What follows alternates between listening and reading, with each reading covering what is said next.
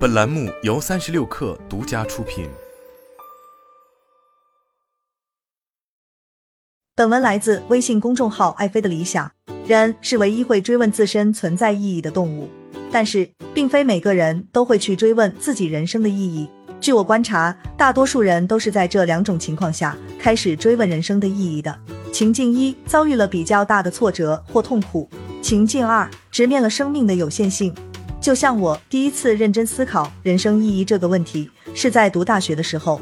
那时因为遇到了一些不知如何处理的人生难题，陷入了巨大的痛苦，于是翻书找答案，想要找到关于人生意义的答案。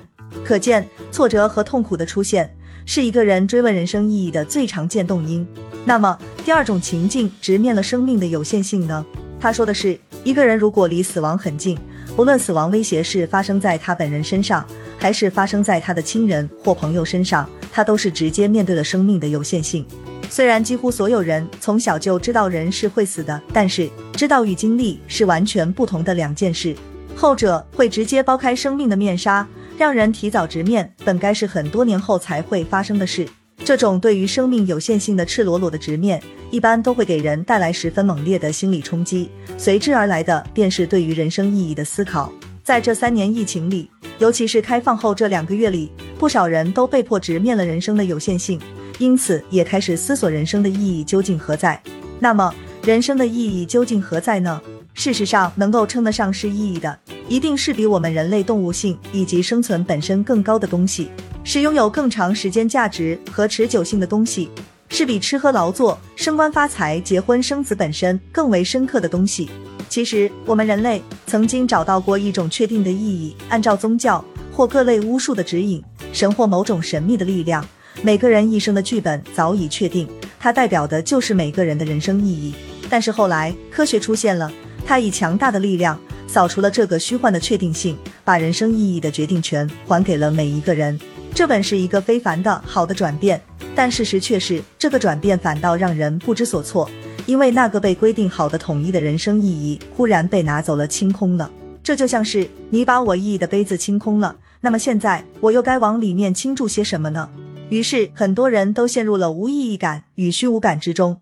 事实上，这个要往自己人生意义之杯里倾注的东西，就是我们要赋予自己人生的意义。每个人倾倒进杯子里的东西都不一样，因此每个人赋予自己人生的意义也就不同。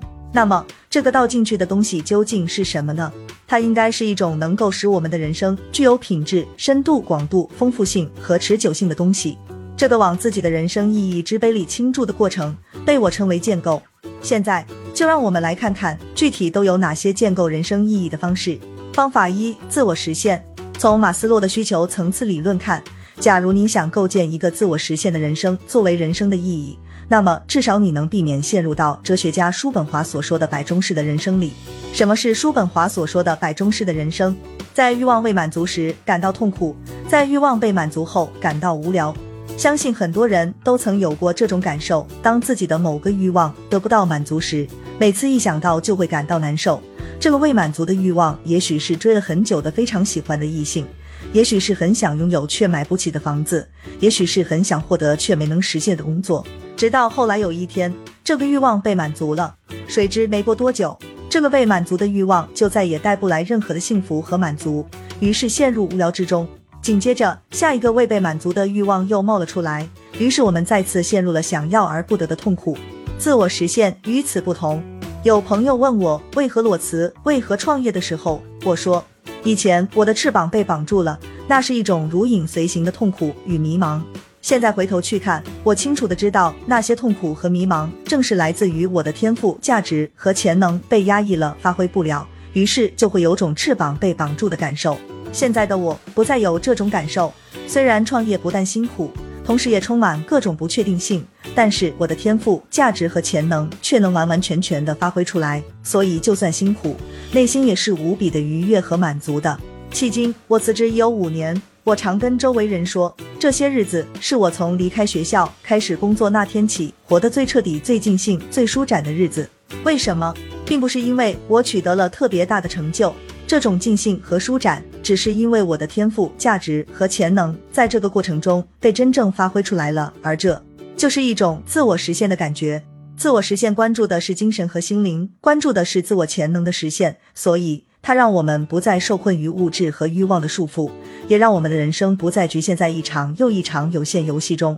假如我们将自我实现作为人生的意义，那么我们的人生目标就会永无止境，不会有逆反无聊的一天，因为我们是在用自己的天赋和热情去代替终有一日归于无聊的享受和永无止境的无欲追求。物质享受带来的是消费型快乐。但消费型快乐有两个特点：第一，它很短暂；第二，它的体验强度和持续时间会逐步递减。根据边际收益递减的经济学原理，我认为所有消耗型快乐的事情都是如此。就像很多年前，我觉得吃一顿肯德基就是天底下最幸福的事，可如今我却只有在赶飞机、火车的时候才会吃上一次。至于说你的自我实现究竟要实现些什么，这个问题必须首先探索自己，认识自己。找到自己的天赋、深层热情、核心价值观、人生愿景，然后才能顺藤摸瓜的找到自己的自我实现的具体目标。就像现在的我，我已经找到了自我实现的具体目标，而围绕这些目标做出努力的每一天，自然也就充满了意义。所以，自我实现的过程以及自我实现结果，都会为我们带来人生的意义。方式二：自我超越。著名的心理学家阿德勒小时候是个非常自卑的孩子。自卑是困扰他的事，而他则一直围绕这个困扰在思考和实践解决之道。最终，他在这个过程中一步步的自我超越，并在自我超越的过程中成为了著名的心理学家、精神神经科医生、心理学家森田先生。小时候由于家庭强迫学习，导致学校恐怖。七岁时因为祖母去世，曾一度陷入精神恍惚、默默不语的状态。十二岁患夜尿症，十六岁患头痛病，常常出现心动过速。容易疲劳，因为有夜尿症，他深感自卑。在高中和大学初期，他经常神经衰弱，东京大学内科诊断为神经衰弱，经常服药治疗。从自身经历受到启发，森田决心从事精神卫生领域的工作。一九零四年，森田进入东京大学医学院，专攻精神疗法。最后，他从当时的主要疗法，如安静疗法、作业疗法、生活疗法中吸取精华，有机结合，创造了他独特的精神疗法。原本那些都是让他们深感痛苦的事，但后来借由这些痛苦，他们实现了一次次的自我超越。在这里，我们可以看到，自我超越有两个条件：第一，我们遇到的各种挫折、痛苦、磨难、问题，都是我们进行自我超越的前提和契机；第二，因为这些挫折、痛苦、磨难、问题的出现，我们为了解决他们，从而做出的持之以恒的探索、进化和成长。事实上，正是因为有了这些痛苦的磨练，才有了人类迄今为止的全部进步。遭遇不幸时，心灵在绝望中学会坚强；满目疮痍时，心灵受到强烈的震撼。我认为每个人都有两个我，一个我是当下的我，代表的是从过去的基因、阅历、知识、体验中走来的那个我，它代表的是我的天赋、深层热情、价值观、能力、知识。另一个我。是未来最高可能的我，他说的是正从现在这个我中一点点生成的未来的可能的我。未来的我不但是自我创造的结果，也是自我超越的结果。因为有痛苦、问题、困难，所以我们要去思考、去解决，于是就带来了一次次的自我超越，从而慢慢形成了未来的我以及未来最高可能的我。这就像是尼采给人下的定义：人是尚未定型的动物。假如我们在自己的一生中不断自我超越，那么，那个未来最高可能的我就会一直被创造和生成。具体来说，我们应该如何把自己遇到的挫折、痛苦、磨难、问题转化为自我超越的契机，并不断形成最高可能的我？这时，我们可以问自己这样一个问题：如果这个挫折是上天给我的礼物，它会是个什么样的礼物呢？然后，神奇的转化就发生了。我们每一次的自我超越，都是在形成更高可能的自己。而这个过程就会为我们的人生带来非常丰富的意义。方法三：学会真正的爱。中国儒家思想认为，生命的意义在人与人的关系中，正是这种关系决定了一个人是谁。对儒家来说，不是先有一个独立的我，然后建立关系，而是反过来的，是我跟周围人的关系构成了我。这也是为什么传统儒家那么重视人和父母之间是否孝顺和慈爱，因为对于绝大多数人来说。父母和子女之间的关系是最重要、最直接的关系。由此引申出我的想法：赋予一个人意义的不是关系本身，而是存在于关系中的爱。我们每个人都能拥有很多的关系，但是如果我们不会爱，我们在关系中给予他人的就会是占有、控制和折磨。这样一来，我们就无法从这些关系中获取任何的人生意义。所以说到底，生命的意义还是在于关系中的爱，而不是关系本身。那么，到底什么是爱？我曾用了很多年的时间来思考和体验这个问题。后来，我终于明白，爱不是激情，不是依赖，爱是深深的理解和接纳。爱是要让你爱的人去活出他自己的生命力的。什么是深深的理解和接纳？对于这个问题，你可以感知一下，你对自己的爱人、孩子、父母能够做到深深的理解和接纳吗？还是说，一旦看到他们身上的缺点和问题，就会觉得非常烦恼、烦躁，甚至讨厌，避之唯恐不及？什么是让你爱的人去活出他的生命力？